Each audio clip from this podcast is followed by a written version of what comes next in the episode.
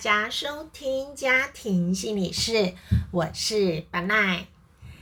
前面唱的这一首《脚踏车》，原唱是王世贤啊。这一首歌其实在唱的时候，它的曲调会让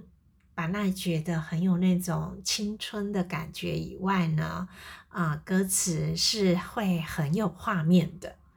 他带着白奈回到很多跟脚踏车有关的故事。我记得有一个故事是啊、我国中的时候，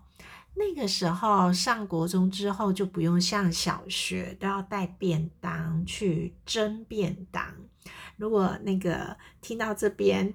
呃的听众跟巴纳有共同的回忆哈，就是差不多年代念小学的人，应该就很有印象。小学的时候，反正就是要蒸便当，然后到我国中的时候就不用了。不用了是你可以选择，它有那种现成的，好，就是外面好外面卖的，好，它那个那个餐盒你可以直接用买的，就不用再蒸便当了。那把来念国中的时候，家里就跟学校住得很近，呃，也正好我爸爸那个时候呢，就是应该是他要届龄退休，然后要转任公务员，中间就是有个空档，哈，就会在家里，然后在家里就是啊、呃妈妈就会把午餐做好，那爸爸就会骑脚踏车帮我送热腾腾的饭盒，哈，那就是现煮的，然后现送。而且那个时候国中的时候，我的教室是在学校的后门，好，那我爸呢就会骑脚踏车，然后他就会骑到后门，这样子我就不用再跑到前门，从后门到前门是蛮远的，那我爸他就节省。好，节省我跑到前门的那个时间，哈，他就想说我午休就可以好好吃饭，好早点睡这个睡个午觉这样子，所以他都会骑到后门，然后我就在后门拿那个便当。这个回忆呢，其实就是顺着脚踏车，我第一个想起来的回忆。那个时候其实非常的幸福感，非常的高哈，啊、就会感受到，除了就是妈妈就现煮，然后热腾腾的，爸爸就送过来骑脚踏车，这种画面，呃，除了吃到嘴巴里面的那种幸福以外，我觉得是那种。嗯，被爸爸妈妈满心照顾跟疼爱的那个记忆。那不晓得听众朋友们，呃，一想到脚踏车，你很快想起来的第一个记忆是什么？哈，跟脚踏车有关的，它也许是家庭里面的跟爸爸妈妈相关的回忆，或者是你跟好朋友的回忆，或者是就像王世贤这首歌，他。啊，歌词写到的是爱情的回忆。那不管是哪一个回忆，我在想，啊，脚踏车它其实我们想到的这些故事啊，都会跟关系，好，跟某些事牵扯到的某些人的互动，它会有相关联的。而这个关联里面呢，就是承载着一种爱的故事。当然，爱的故事它不一定是美好的回忆，哈，也不一定是都是正向幸，就是这种正向幸福的感觉。我刚看完一本小野写的书，它叫做《呃命运咖啡馆》。这本书是由三个短篇小说，哈，就把它组成。那我刚刚要想要跟听众朋友从要聊的是第三个故事。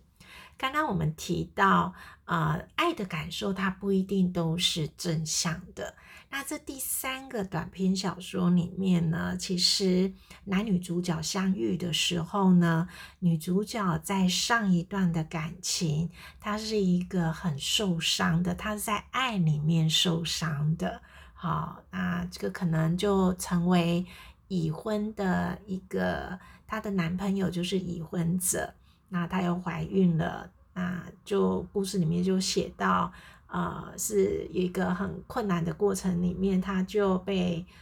呃，就是强行的，呃，就要她不能留下这个孩子啊，就要堕胎这样子，好，她就受伤，受得很。这个很重，那他在他就换了一个地方啦，哈，换了名字，他想想要重新过他的人生，在重新过他的人生的时候，他遇到了男主角，这个男主角也已婚，哈，那这个总而言之呢，他又在一起，然后一样的故事又再一次的轮回。可是这个再一次的轮回里面呢，哈，就一模一样，又怀孕，哈，那男朋友又已婚。可是这个故事在过来的这个故事里面呢，他就会，他不是被迫堕胎哦，女主角不是被迫堕胎了。好，小野就把这个故事写到的是，他有一个新的啊，不一样的去重新学习爱的。方式，那个爱的方式是什么？他就会感受到啊，他真的爱他的这个男主角哈，那他就会觉得说，如果把孩子留下来呢，是一件太困难的事情，会让他的他很爱的这个男朋友会很为难等等的。那这个男朋友也很爱他，但他就是回头过去。去面对他婚姻的困难，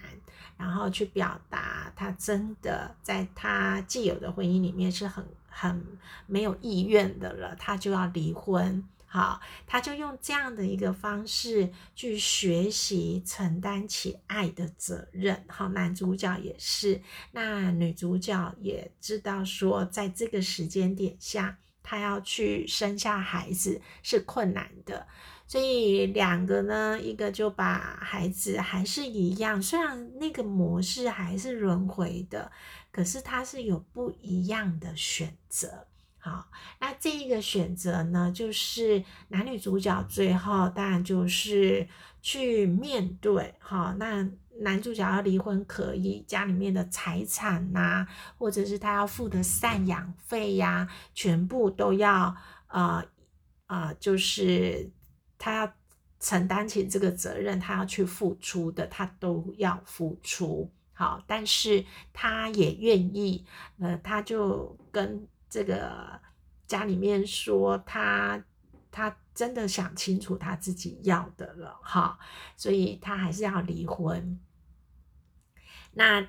他们男女主角在一起之后，当然没有过的，呃，就是。王子公主从此就过得幸福快乐的日子，没有，他们一定，他们还是还是要去面对相处的磨合，他们还是要面对他们个性当中的困难。好，那可是呢，这一次他们愿意去诚心的在爱的关系里面，在一份关系里面去学习如何爱别人，以及如何去承担这个爱的责任，还有他怎么样在一份关系里面也爱自己。好，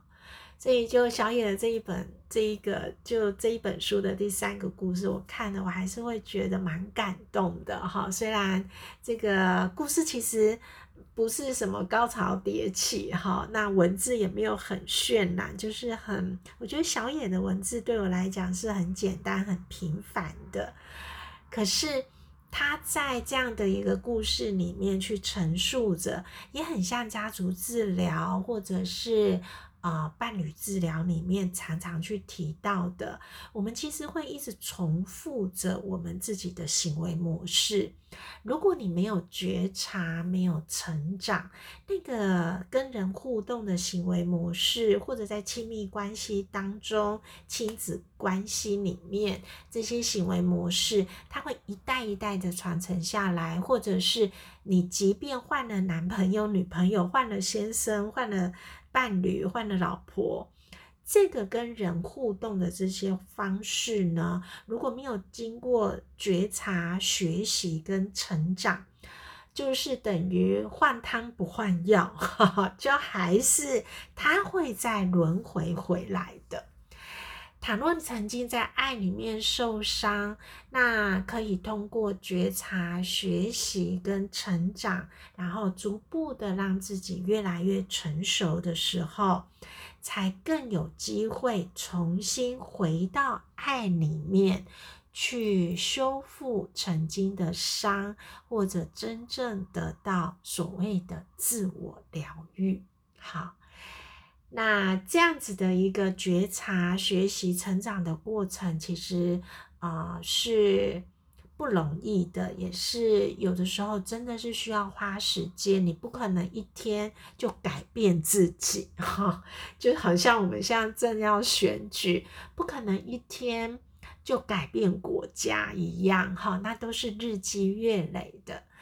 所以呢，最后当然也欢迎大家，如果真的很想要更认识自己，啊，更认识自己的哪一些行为模式，啊，哪一些是你的行为模式，其实在你想要获得哪一些需求的时候，它其实已经不符合你使用了。可是，一时半刻你也不知道怎么改变它，啊，就是改变自己啊，比较。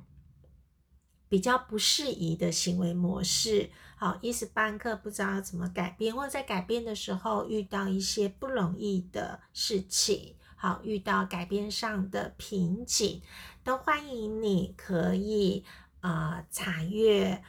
啊，把奈的 FB 爱与光于祥云智商心理学博士，我们每个月都会有一次的心灵沙龙。好，这个心灵沙龙呢，不是只是听把奈讲而已，很重要的是你会成为一个呃诉说自己故事的人。那在诉说自己故事的时候，其实会更有机会啊啊！我们陪伴着你一起听你的故事的时候啊，会更有机会让你自己去